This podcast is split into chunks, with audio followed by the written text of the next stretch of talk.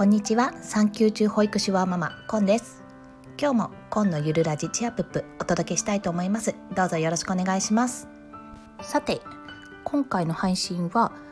YouTube でいうサブチャンネルのようなもので私が感じたことをいつもよりちょっと短い放送時間でお送りしようと思います。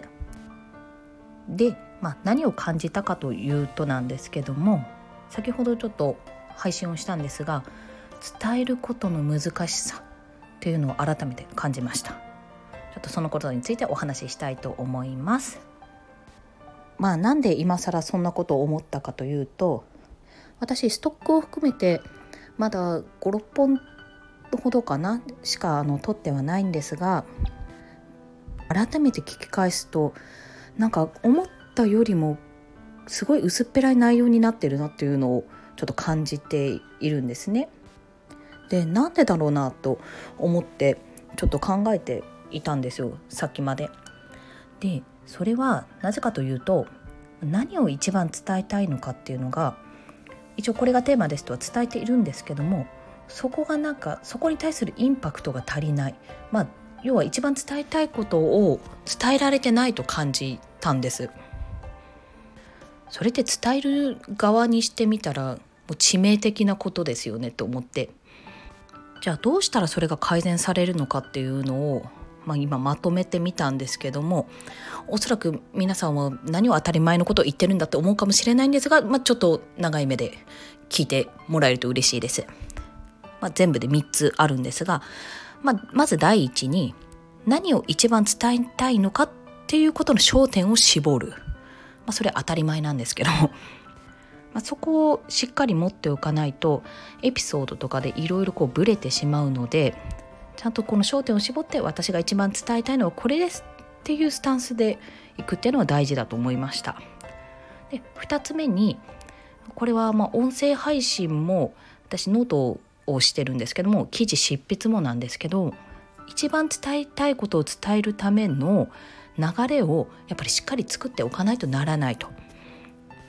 まあ、楽曲もサビに向かってこう A メロ B メロとかがあって持っていくじゃないですか。うわーっと、まあ、最初にサビを持っていくっていう曲ももちろんあるんですけど、まあ、何を一番伝えたいかっていうところが、まあ、やっぱり大事なのでそれに持っていくためのエピソードだったりとかどうしてそうなってだからこう思ったんだっていうそのどうしてそうなっての部分もやっぱりしっかり作り込まないと結局そっちの話ばっかり盛り込んじゃってまあ、うやむやになってしまうっていうことが多かったんじゃないかなと思ってます。もちろんあの私メモ帳とかあのメモ帳ってオンラインでもオフラインでも普通にあるんですけどもで簡単な流れを作ってあのそれを見ながら読んではいたんですけどもやっぱりあのちゃんと作り込みができてなかった甘かったなっていうのを今痛感していますね。で3にやっぱり実践が一番の勉強になるっていうのを改めて感じました。まあ、これをやる前に私検索で音声配信薄っぺらい内容みたいな感じで 検索してみてなんで薄っぺらい内容になるのかなっていうのをちょっと考えていたんですけど私どなたかの音声配信をされている方の言葉でやっぱりその台本を作ってないと、まあ、何が話したのか分かんなくってうやむやになるっていうようなことを書かれていたのを思い出してあやっぱりただただわーって話すんじゃなくてもちろんそういうふうにできる方もいらっしゃるとは思うんですけども、まあ、私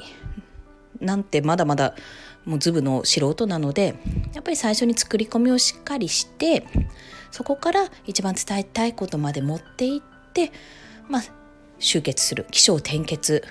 まではできないかもしれないんですけども少なくともサビに向かっての A メロ B メロ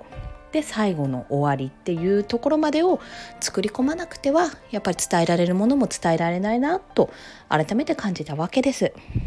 とりあえず日々精進練習あるのみだなと感じた今日この頃でしたというお話です。それでは今のゆるラジチアプップでした。